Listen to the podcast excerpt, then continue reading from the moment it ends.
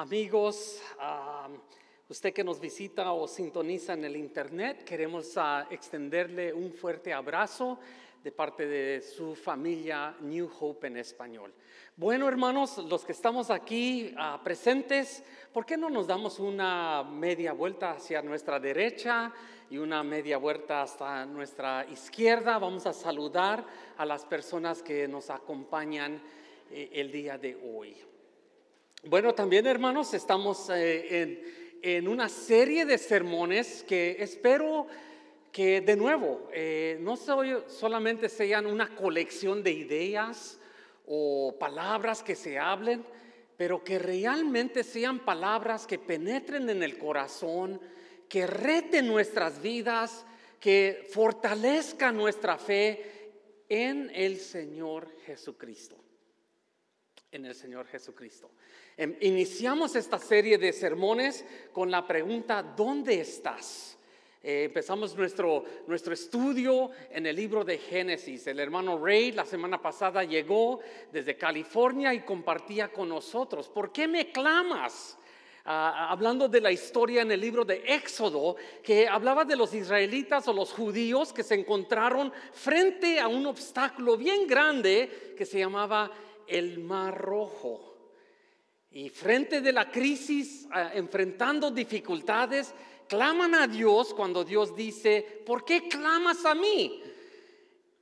Y yo creo que ahí hay una lección muy grande para nuestras vidas, de que a veces cometemos el error de no estar conectado buscando la voluntad de Dios y cuando se presenta la crisis, queremos correr y, y buscamos de Dios cuando Dios dice, es tiempo de actuar.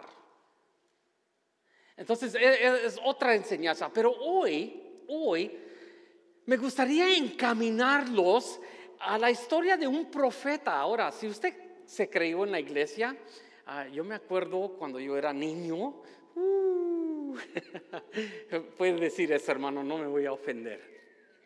Gracias. Eh, pero, pero cuando yo era niño, cantábamos un corito en la iglesia, ¿no? Que hablaba que Jonás Ah, era un profeta de Dios, Dios lo llamó a Nínive, pero mi versión de norteamericano, ah, mexicano, yo digo, el tipo no fue a Nínive, se fue a Cancún. le dio la vuelta a todo lo que Dios le mandó a que haga el tipo fue al, Caribe, quiso gozar el sol, los cocos, la, comida fina del Caribe y pues Dios envió un gran pez, dice la historia, y luego el pez lo tragó porque pues había una tormenta, todos los marineros dijeron los dioses están enojados, hicieron, ah, ah, hicieron como un juego de suerte y pum, le cayó la suerte a Jonás y él se confesó, dijo, yo soy hebreo y mi Dios está enojado conmigo. Pero si ustedes me avientan al mar, va a haber tranquilidad. Y dicho y hecho, lo aventaron al mar. Y luego cuenta el narrativo que dentro del estómago del gran pez, eh, Jonás clamó a Dios, eh, rogó a Dios, pidió, pidió clemencia, no a doña Clemencia, pero a clemencia pidió clemencia, misericordia, gracia. Fue en ese momento de crisis, de oscuridad, Jonás se humilló y se arrepintió. Y en ese momento precisamente las Sagradas Escrituras, allí en Jonás capítulo 2, pues él celebró porque de repente tres días después, dice la, la historia de Jonás, que el gran pez lo vomitó y lo aventó a la orilla del mar. Ahora, no sé, yo no, yo no, yo no creo que el pez se llamaba Humberto como Uber, pero pues ah, e, eso fue el Uber de esa generación. En capítulo 3 de Jonás vemos que Jonás entra a la ciudad y hace algo que todo predicador anhela hacer. Jonás se aventó una gran exposición de la palabra, solamente usando ocho palabras y toda la ciudad se arrepintió. Ahora, yo quisiera predicar ocho palabras y ver una gran transformación. No es posible. No es posible. Pero Jonás lo hizo. Y él dio esta gran exposición al pueblo de Nínive, que sabemos que uno, Nínive, era el enemigo del pueblo de Israel. Eh, Nínive se encontraba en un lugar que se llamaba Siria. ¿Y, y, qué vemos de, ese, de esa nación? Bueno, vemos que ellos intentaron a destruir al pueblo de Dios. Vemos que eran enemigos de Israel. Entonces, pues ya se imagina, ¿no? Ah, muy parecido a nuestras vidas con la gente que nos maldice, la gente que nos desea el mal, la gente que, nos insulta, la gente que nos, nos, quiere dañar. Y encontramos aquí, precisamente en el texto que vamos a, examinar hoy, en Jonás capítulo 4. Vemos y encontramos el narrativo de, de todo el libro de Jonás regresa una conversación entre el profeta y Dios. Y, quiero por estos cuantos minutos llamar su atención quizás a una sola palabra de todo este texto. Vamos a leerlo porque es, muy importante, ah, pues uno, ser bíblico y queremos tocar los principios de la Biblia y procesarlos en nuestra vida cotidiana.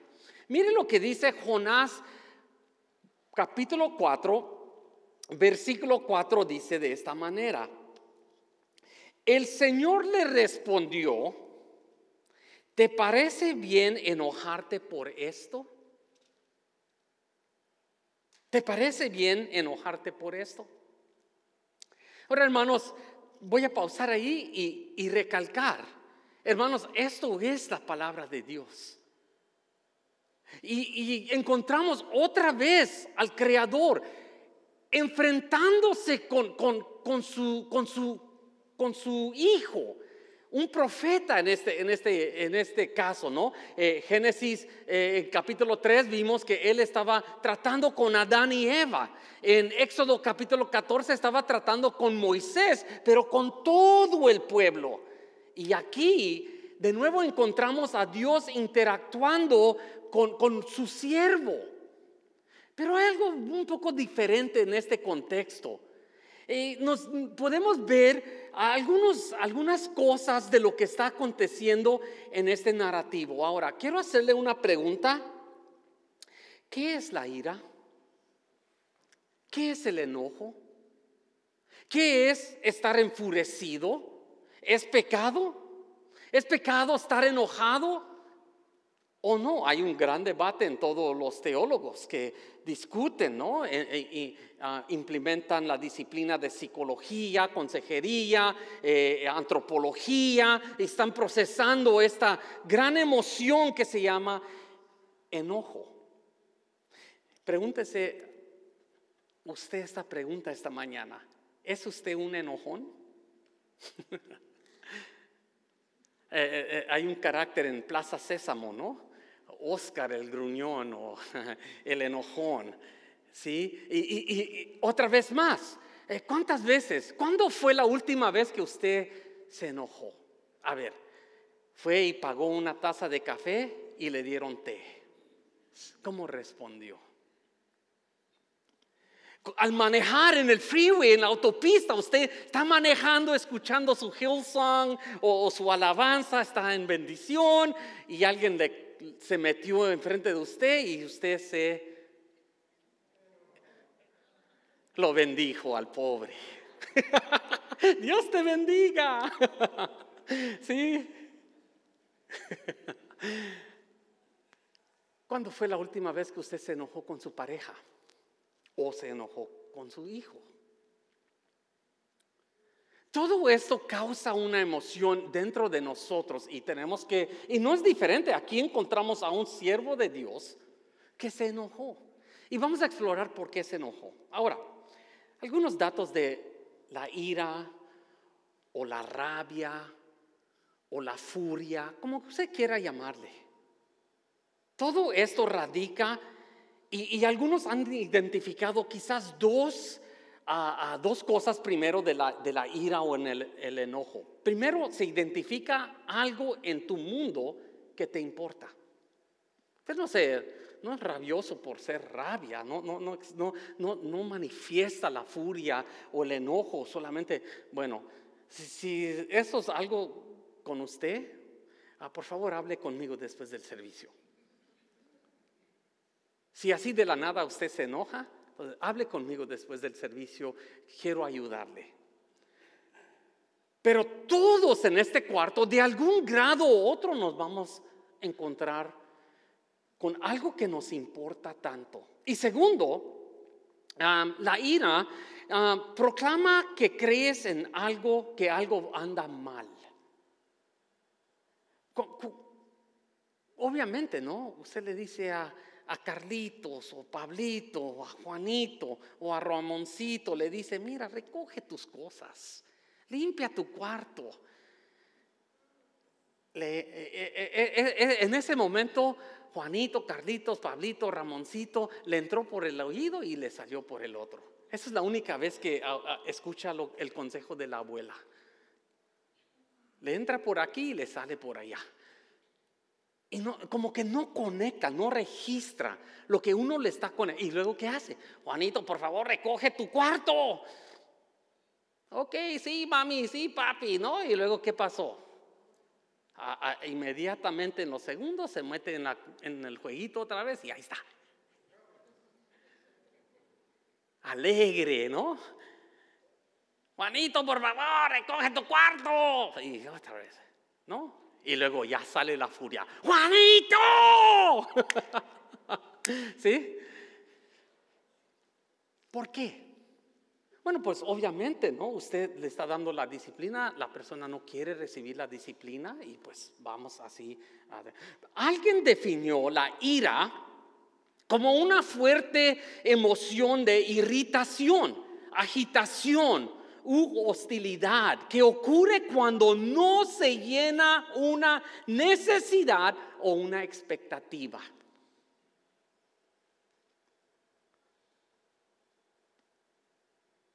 Le dice la esposa a su marido, por favor, pinta la pared.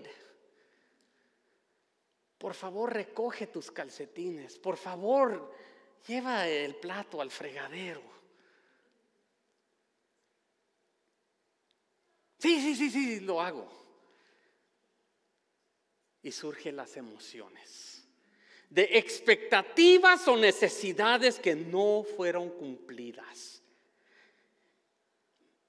Más adelante se nos dice que la, la ira es más, es una respuesta secundario o secundaria por algo más es una reacción emocional que inquieta, es inquietante ante la violación de un derecho percibido que no ha sido cumplido.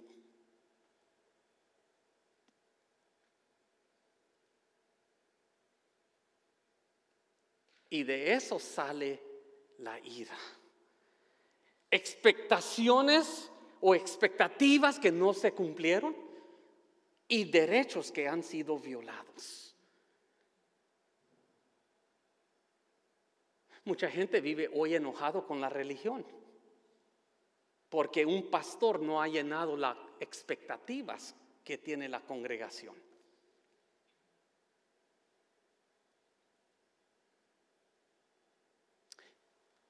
La sociedad vive desilusionado con el gobierno que no es efectivo y eficiente con los recursos de los impuestos.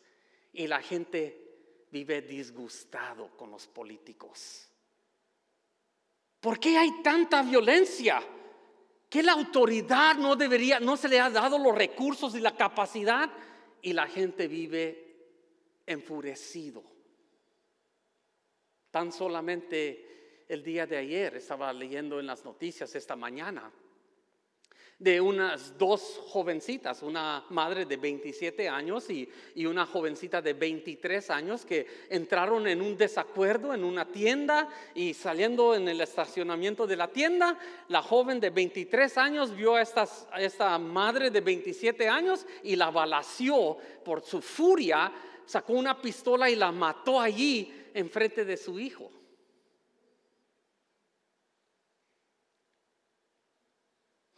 ¿Qué es tan fuerte en esta emoción? que aún las sagradas escrituras nos dejan una descripción de un profeta que amaba a Dios, no tengo duda, que conocía la palabra de Dios, tampoco tengo duda de eso, aunque la, la literatura y la Biblia no nos dice mucho de Jonás, pero sí en el escrito de Jonás en el libro de Jonás tenemos evidencia que era un conocedor de la palabra. ¿Por qué? Porque él supo qué hacer cuando estaba en la panza de ese gran pez. Él supo que él estaba desobedeciendo la voluntad de Dios. Y ahorita lo vamos a ver. Ahora, déjenme compartir con ustedes rápidamente lo que yo considero uh, verdades para nuestra vida cotidiana en base al personaje de Jonás. Primero, déjeme, déjeme sentar este, esta, esto importante. El enojo, el enojo busca un objeto para enfocar su ira. El enojo busca un objeto para eh, ser el enfoque de su ira. Tristemente, no voy a decir que acontece aquí. Eh, eh, New Hope no pasa esto aquí en New Hope.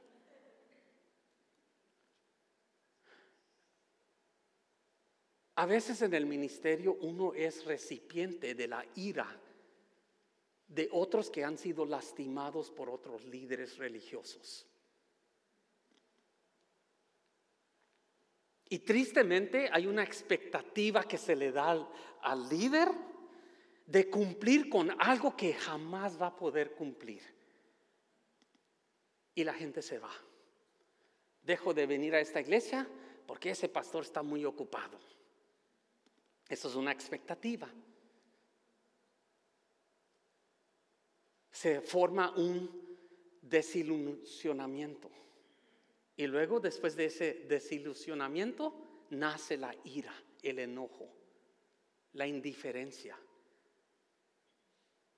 Yo creo que no hay nada más peor que cuando una persona forma ya un espíritu crítico o crítica. Que todo lo que puede ver es negativo. Y yo creo y sospecho que eso es el caso aquí con Jonás. ¿Por qué? Mire, mire tan solo si usted observa capítulo 3, el último versículo del capítulo 3 de, de Jonás, y mire, mire el detalle que las escrituras nos dan a conocer. Cuando Dios vio lo que había hecho y cómo habían abandonado sus malos caminos, hablando de Nínive, hablando de todo lo que había acontecido en Nínive, cambió de parecer y no llevó a cabo la destrucción con que los iba, había amenazado. Ahora leamos el versículo 1 del capítulo 4. Este cambio de planes, ¿qué pasó? ¿Qué produció? Este cambio de planes molestó mucho a Jonás y se enfureció. En otras palabras, aquí las escrituras nos están dando el génesis o el origen de la furia de Jonás. Observe bien el texto. Regrese, tómese una taza de café o té o agua y repase y analice el texto bíblico. ¿Qué es lo que el narrativo nos está dando a entender de lo que está aconteciendo? Mire, hermanos, yo, yo, yo me regocijo cuando Dios transforma la vida de alguien. Tan solo esta semana una pareja en mi oficina aceptó a Cristo en su corazón. Eso para mí es razón de motivarme, razón de alegría. Yo me alegro con los que se alegran. Yo me regocijo con los que se regocijan. Y cuando Dios hace una obra poderosa, toma a un individuo y en ocho palabras ese individuo transforma toda una ciudad. Eso es para decir, wow. Gloria a Dios. Yo no sé si usted está siguiendo el acontecimiento en Osbury University con el avivamiento que está pasando allí. Yo compartía con el liderazgo. No estoy muy rápido a las emociones y a las lágrimas. Yo quiero ver qué es exactamente el resultado del avivamiento que está aconteciendo. Porque a mí no me impresionan las lágrimas. Oh, vamos a cantar al Señor. Sí, todo eso es bueno, tiene lugar. Pero, pero el resultado de un avivamiento es cambio de vida. Yo quiero saber cuántos pastores van a salir allí, cuántas nuevas iglesias, cuánta gente va a entregarse. Porque si todo es un show, eso no es avivamiento para mí. Lo siento. El avivamiento es mucho más que una serie y colección de emociones. Aquí vemos a un hombre tan emocionado, pero nos deja saber que la razón que Jonás se enojó y se disgustó con Dios era, era porque Dios demostró misericordia hacia Nínive.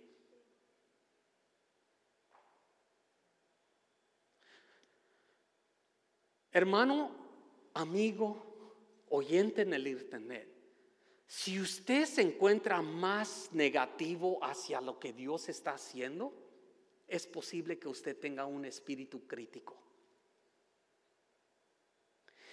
Algo interesante cuando uno analiza el lenguaje original del texto, especialmente aquí en el capítulo 4, versículo 1, cuando dice las sagradas escrituras, este cambio de planes molestó. Esa palabra en el hebreo nos da a entender, cuando él se molestó, en hebreo sugiere que Jonás tomó, asumió, tomó la decisión de, algo cuestionable. Esa cuestionable es, o sea, se puede leer así. Jonás tomó una decisión y una postura de malicia. Es lo que está comunicando en el, en el texto original.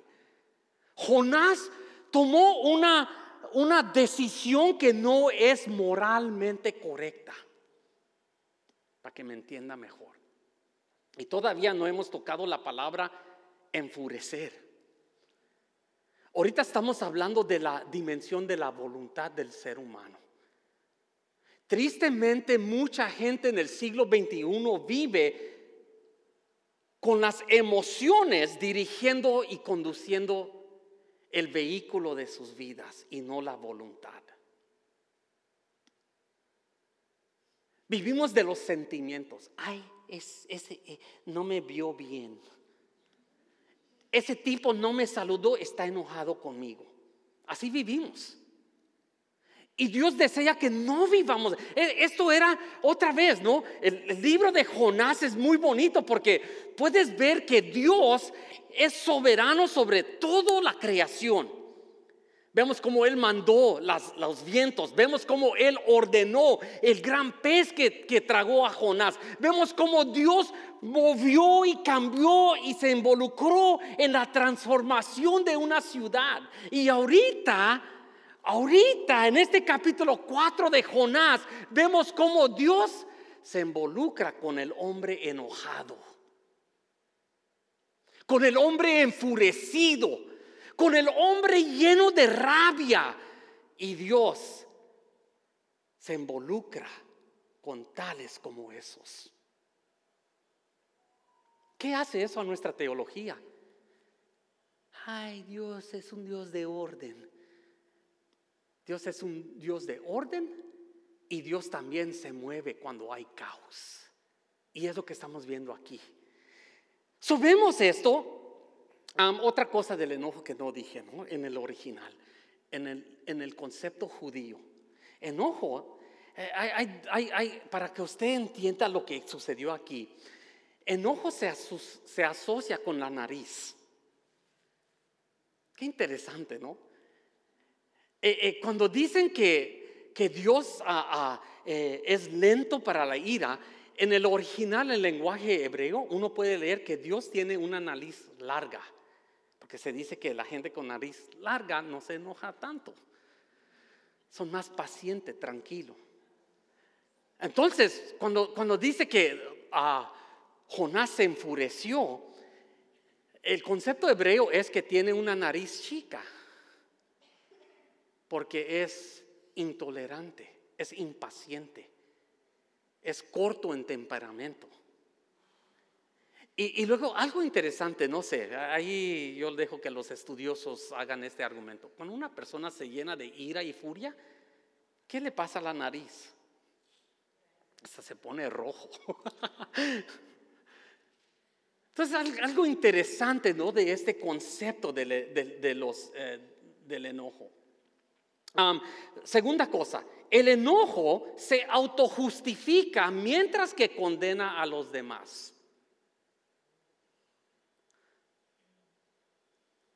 El enojo se autojustifica mientras que condena a los demás. Me acuerdo leyendo en un libro una vez sobre la vida de una mujer que se llamaba María, no mi suegra, no esta hermana María, sobre una persona que se llamaba María.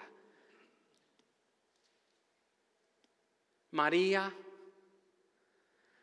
tenía una jovencita, una hija. Cuando unos muchachos asaltaron a la niña, la violaron y la mataron. María asistía a la iglesia. María, el pastor, ahí va, el pastor, ese pastor no sabía lo que estaba haciendo.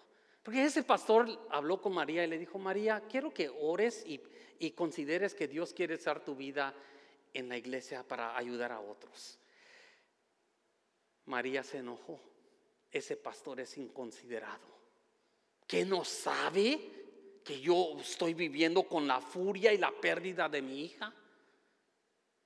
El pastor persistió. El pastor persistió también de invitar a María a un grupo de oración, tal como lo que tenemos aquí en la iglesia. Si no, si no, ¿dónde estás, Claudia? No te ve, ahí está Claudia. Si quiere ah, más información de la oración, hable con la hermana Claudia. María se encontró.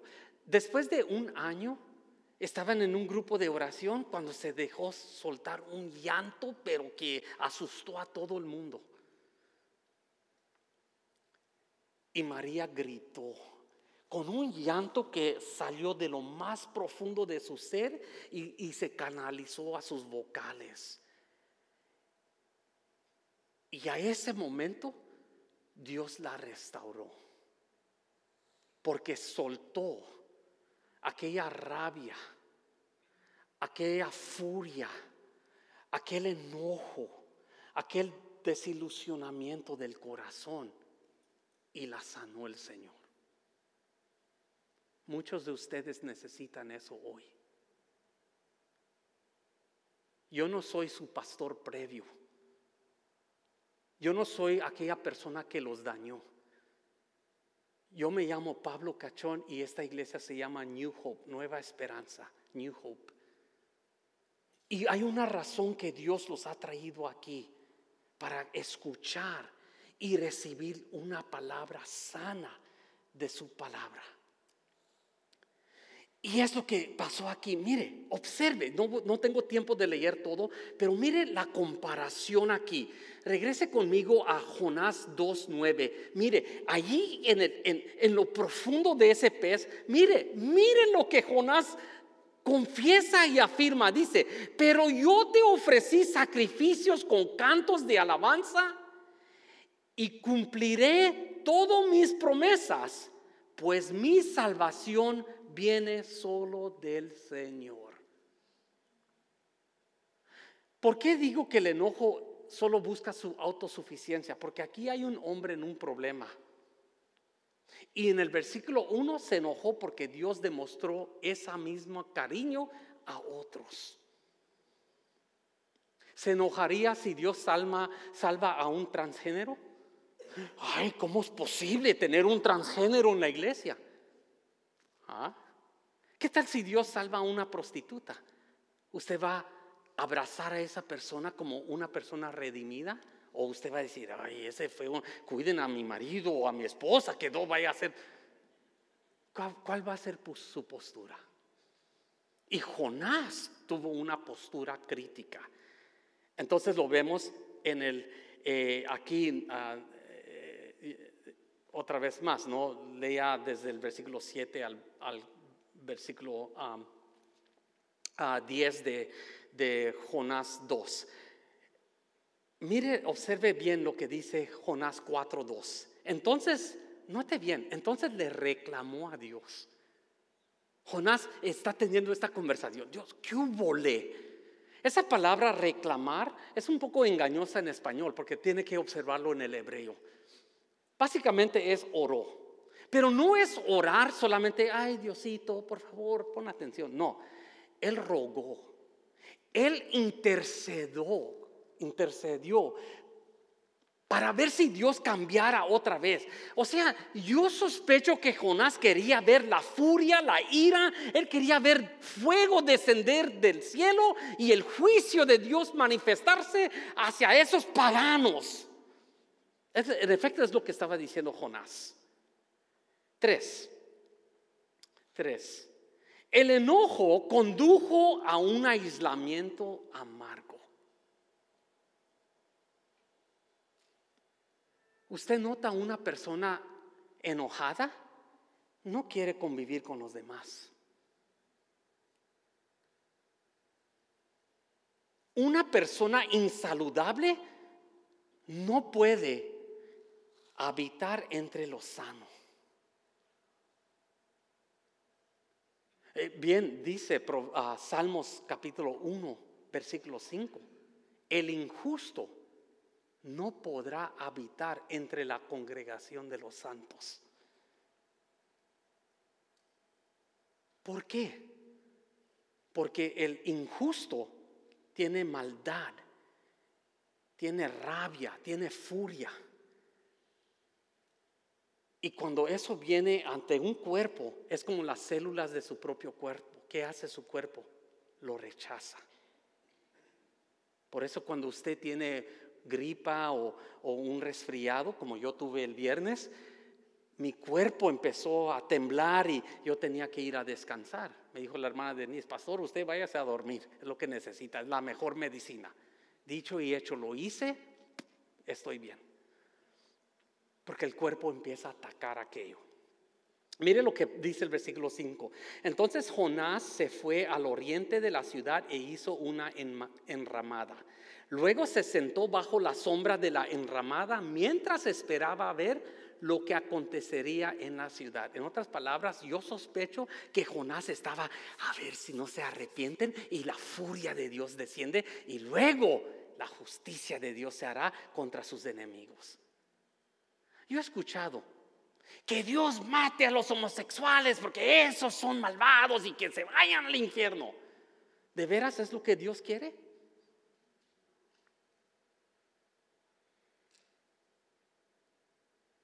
¿O cree usted que Dios desea manifestar su gracia para que esta gente llegue a salvación? Hmm. Eso era la lucha entre, entre, entre Dios y, esta rabia, este, este enojo que tenía a Jonás. Y luego, número cuatro, el fin del enojo es irracional y falta de perspectiva. El fin del enojo es irracional. Note bien, otra vez, no tengo tiempo de leer todo, pero observe el versículo 6. Ahora bien, el Señor Dios proveyó una planta frondosa, crecería allí, y pronto extendió sus anchas hojas sobre la cabeza de Jonás y lo protegió del sol. Esto le trajo alivio. Esa palabra alivio no es contentamiento ni satisfacción. Esa palabra en el hebreo es la misma palabra de su molestia. Produció en él una decisión que no es moralmente correcta. En otras palabras, él estaba diciendo, ah, esto es la voluntad de Dios porque Él proveyó sombra, entonces la destrucción ya viene. Eso era la, la perspectiva de Jonás. Cuando más nos deleitamos en la destrucción de otros, yo dudo que eso es la voluntad de Dios. Aunque uno esté prosperando, no se engañe, no se engañe. La bendición no solamente es bendición de cosas materiales. La bendición es mucho más que eso. Y aquí Jonás no estaba entendiendo la perspectiva que Dios tenía. Finalmente, finalmente, yo creo que cuando Dios nos deja ver sus atributos, realmente nos está dejando y nos está enseñando su perspectiva de Dios hacia otros. Note bien, tan solo en el versículo 2 de este capítulo, note bien, después que, que él le reclamó al Señor, mire, aquí Jonás se deja descubrir, aquí es la razón, aquí radica por qué él huyó hacia Cancún cuando Dios lo estaba enviando a Nínive. Mire bien, Mire lo que él, después que dice las escrituras, le reclamó al Señor. No te dije antes de salir de casa que tú harías precisamente esto. ¿Qué es esto? Misericordia.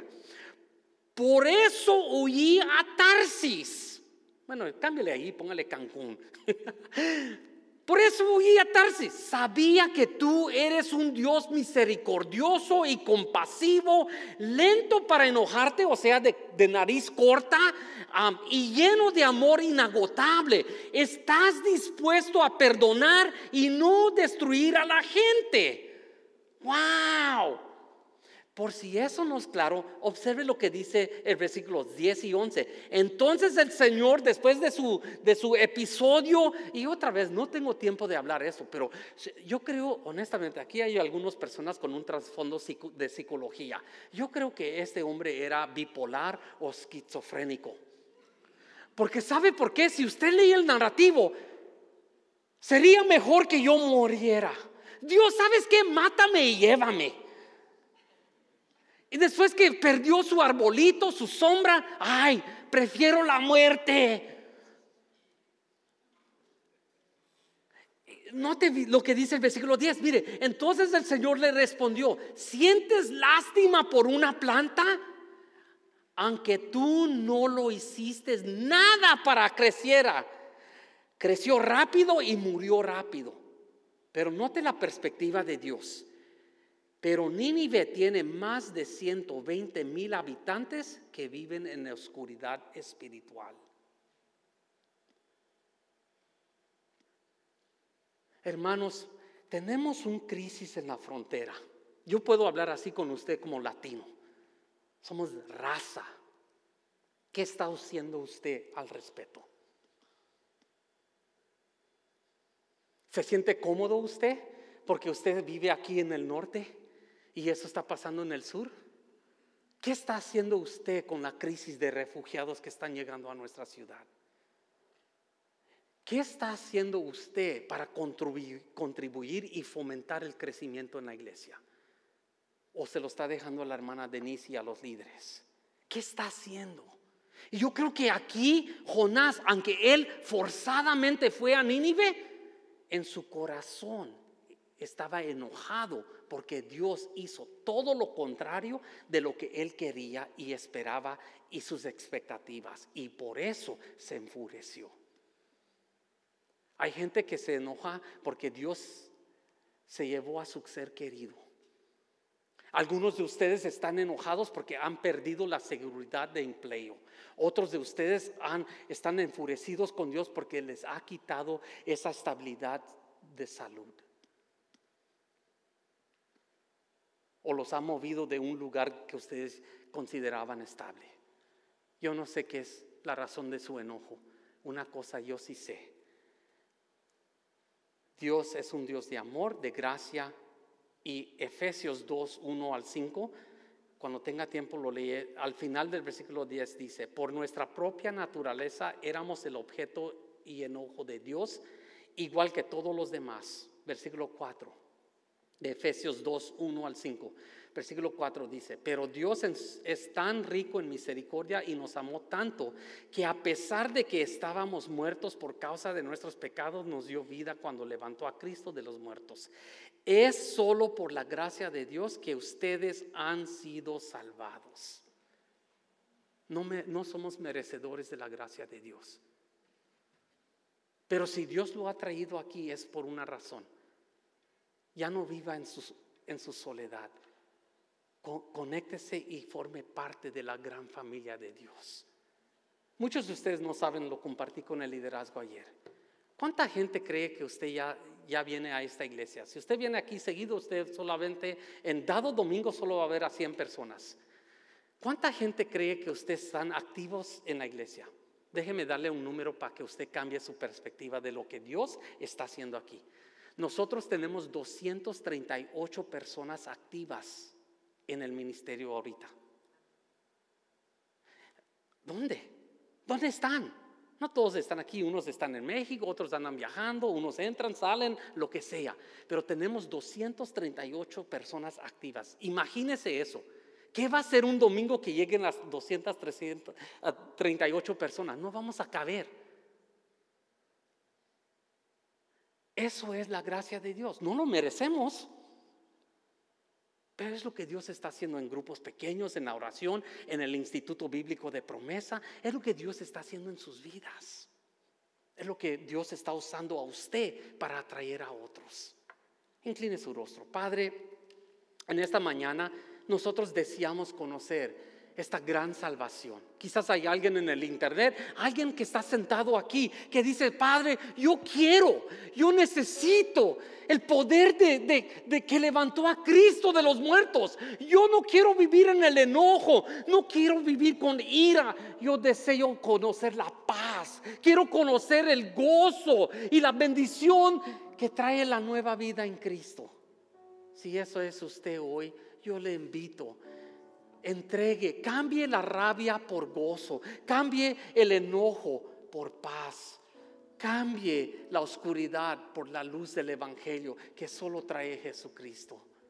Confiéselo con su boca, créalo en su corazón que Dios levantó a Cristo de los muertos y dice la Biblia con promesa, usted será salvo. Si eso es su oración hoy, Dios le bendiga. A los que estamos aquí, Acuérdese de la gran misericordia el amor de Dios y entregue su enojo por el gozo del Señor. No pierda más tiempo. No permita que la rabia lo robe de las cosas más finas que Dios tiene para usted y para la gente que lo rodean. Todo esto te lo pedimos en el dulce nombre de tu Hijo amado Jesucristo. Amén.